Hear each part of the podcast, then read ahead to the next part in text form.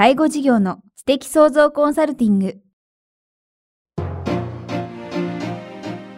ポッドキャスト介護事業の知的創造コンサルティングでは、介護事業サービスを充実させるヒントはもちろん、介護事業特有のマーケティングや数字を具体的にするアカウンティングの知識を身につけていただける番組です。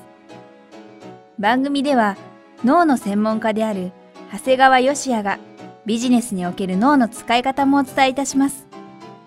このポッドキャストは、成熟期、衰退期に向かう介護事業を継続、発展させるためのノウハウを提供する医療法人ブレイングループがお届けします。まあ今まではですね、実際としてどういうふうな価値があったかということになるんですが、なんでこんなにこの効果があるんだろうかというふうに実は思ったんですね。特に自分自身がやってるとですね、これにを、導入したおかげですごく精神的に落ち着く。なんか、えー、明確なビジョンが持てるなということを思ったんですね。で、これを頭の働きで考えると、あ、なるほどなと思ったんですね。えー、皆さん、7つの習慣というところでですね、すべてのものは二度作られるっていう言葉を、えー、ご存知かと思うんですが、すべてのものは二度作られる。一つ目はまず右脳でイメージする。右脳でイメージする知的創造。その後左脳で実行して物的実行するいわゆる物的創造だよ。だからこの世の中っていうのはですね、すべて右脳でイメージして左脳で実行してるんですね。こういうことを言うと、ビジネスで考えるとなんかすごく皆さん難しいようなことを考えるんですが、実は皆さんは実生活はほとんどこれをやってるんですよね。例えば彼女を誘って食事をしようと思った時っていうのは、自分でイメージするはずなんです。彼女を誘って、こういうレストランで食事をして、その後こういうとこ行ってこういうことをする。イメージをする。じゃあそのためにどういうふうに実行しようか。じゃあ実際予約が取れるのか予約を取ってみる。値段はいくらぐらいなのかって。皆さん実は実生活では何も考えずに右脳で想像して左脳で実行している。ただこれがなんかビジネスになると何か難しいことのような気がしてしまうんですね。で、右脳ってのは何を司ってるかってのはこれ空間認識なんです。ビジュアルなんですね。皆さんこの中でそろばんやられてた人、そろばん一級の方手を挙げてください。そろばんってま、誠にその通りなんですね。僕は実はそろばん一級なんですが、ある時、自分で頭の中のイメージを持った時にですね、例えば電話番号、東京03555の0321とか見た時にですね、そろばんなんですね、僕は。びっくりしてある時、子供の時に。で、父親に聞いたんです。お父さん僕、数字が全部そろばんになっとるけどおかしいんやろうか。うちの父親も当然そろばんをやってたもんですから、ほらもう当たり前やないかって言われたんですね。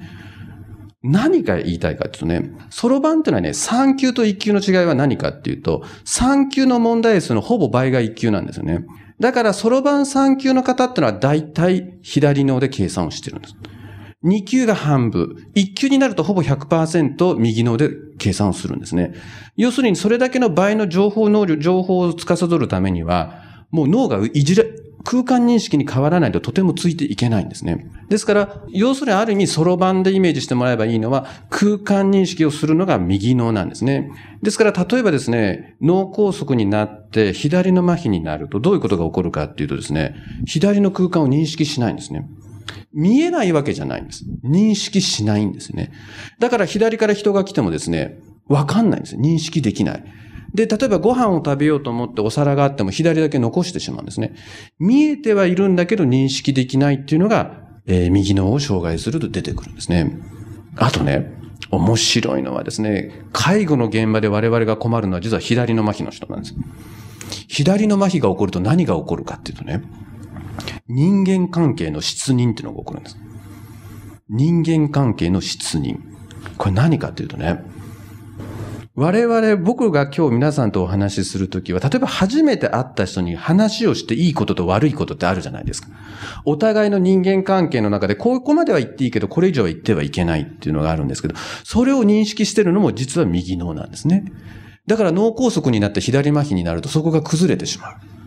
例えば、皆さんがこう、ちょうど今、クーラーが効いてちょうどいい時があったりする時に、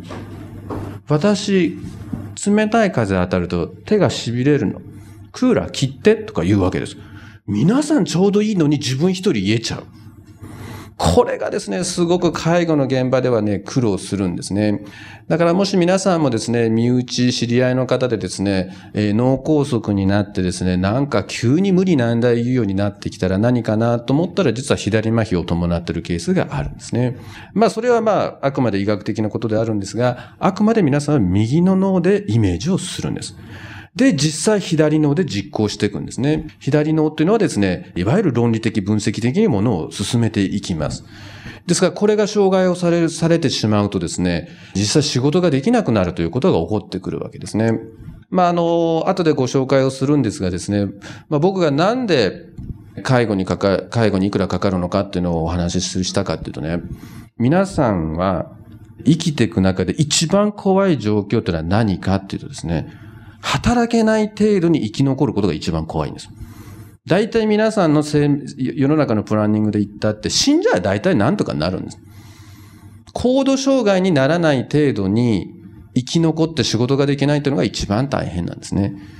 で、皆さんは誤解をしてるんだけど、脳梗塞とか脳出血で右の手足が動かないだとか、左の手足が動かないっていうのは、高度障害になると思ってる方が多いんですね。実はなら、なりません。これはもう明確にならない。僕が決めたわけじゃなくて国の施策としてなっております。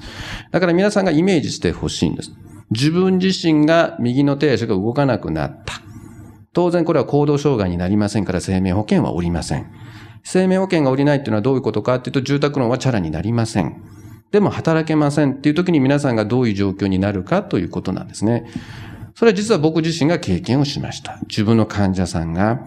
えー、これは認知症の方だったんだけど、認知症になって、働けなくなって、住宅ローンが返せなくなって、競売になって自己破産をして、えー、生活保護になったっていうのは現実にあるんですね。ですから、まあこれがですね、特に左脳なんかが障害されるとそういうことが起きやすくなって、じゃあこの予実管理でですね、この脳の中がどのように動きているかっていうとですね、とにかく将軍の日では皆さん何をやってるかっていうのは右脳を使ってるんですね。だから、もし、えー、将軍の日の時にですね、皆さんが指導される場合、あまり細やかな数字に、えー、将軍の日の時は、えー、固執されない方がいいと思う。まあ当然、全体像、例えば5000万売り上げを増やした方がいいだとかって、そういう全体像はとっても大事になるんだけども、あくまで、えー、将軍の日の時は右脳を使って使わせてほしい。自分の将来のイメージをとにかくどれだけ膨らませるかっていうのはすごく大事だと思うんですね。その時に細かな数字をやってしまうと左脳になってしまいますから、自由な発想ができない。大体経営者がですね、丸一日将来のことを考えれる機会なんてそんなないんですよ。仮に時間があったってそんな時は他のことやっちゃいますから、僕はですね、この予術管理の中でですね、この将軍の日で丸一日5カ年計画を立てる、あれだけでも本当は僕はとってもありがたいなと思ってるんですね。だからその時は僕も自分自身の外来は休ませていただいて、朝から晩まで将来のことを考えるんですね。で、特に右の右をとにかくフル稼働して自分がどんなイメージを持つのか。これが何より大事なんじゃないかなと思っております。で、月次計画に入っていくと逆に今度は左脳ですよね。細かく細かく数字をどのようにして達成していくかっていうのが、えー、左脳になっていくんですね。で、当然この左ので、えー、やってる時にはですね、実際は会計でアカウンティングのことをやってはいるんですが、当然マーケティングの話にもなっていきますし、サービス自体のプロダクションの、えー、話にもなっていくんですね。これはもう有名なインザブラックという中に入っています、えー、MPA ですね。マーケティングプロダクションアカウンティングっていうのが、に基づいてる話になってきます。大体我々医療介護業界というのはプロダクションばっか気にするんですよね。新規開業する人もそうだし、し、介護ビジネス、介護事業を始めてもうまくいかない人は、面白いぐらい P しか話をしない。自分のことばっかり言う。じゃあそれ誰が知るのということを全く知らない。ということが多いですね。で、先ほど僕が一緒に研究していた人も、やっぱそうなんですね。研究者で体制するかしないかというのはもう明らかにアカウンティングなんですね。要するに自分がいかに研究費を取ってくれるかどうかで差がついていく。大体本人のプロダクション能力なんてのはそんな変わらないんですね。だから研究者として名を馳せっていうのは何が違うかって実は研究費をいかに取ってくるか。あと我々ですね、えー、名古屋から来てるような田舎者が東京来るとですね、東京の人たちって妙にマーケティングうまいんだよね。なんか眩しい。名刺とか見て眩しいな。でもあんまり悔しい時はですね、あの、僕は帝国データバンクで調べちゃう時もあります。で、調べちゃうと結構大したことなかったりするんだよね、実態はね。で、面白いよね、帝国。僕ら、帝国データバンクってあれね、一人調べたくても5人分、10人分なもんだから余っちゃうんだね。で、そういうのを使うんだけど、個人情報ないんだね、経営者ってね。個人情報ない。相手を見るときは、まず帝国データバンクで相手の住所を調べて、そこの登記簿投稿を見たらほとんど読めるよね。大体その人の経済状況というのがわかる。実はこの間僕一人当てた人がいて、この人いずれ自己破産するんやないって言っててね。やっぱ当たりました。なんとなく、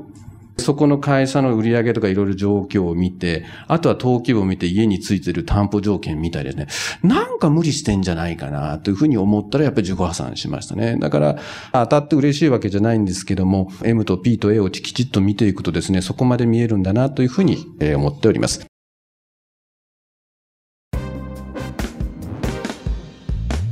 今日のポッドキャストはいかがでしたか？番組では長谷川よしあへの質問をお待ちしております。質問は株式会社在宅のウェブサイトにあるお問い合わせフォームからお申し込みください。サイト URL は http コロンスラッシュスラッシュ brain-gr.com スラッシュ zaitac http コロンスラッシュスラッシュブレイン -gr.com スラッシュ在宅です。それではまたお耳にかかりましょう。ごきげんよう。さようなら。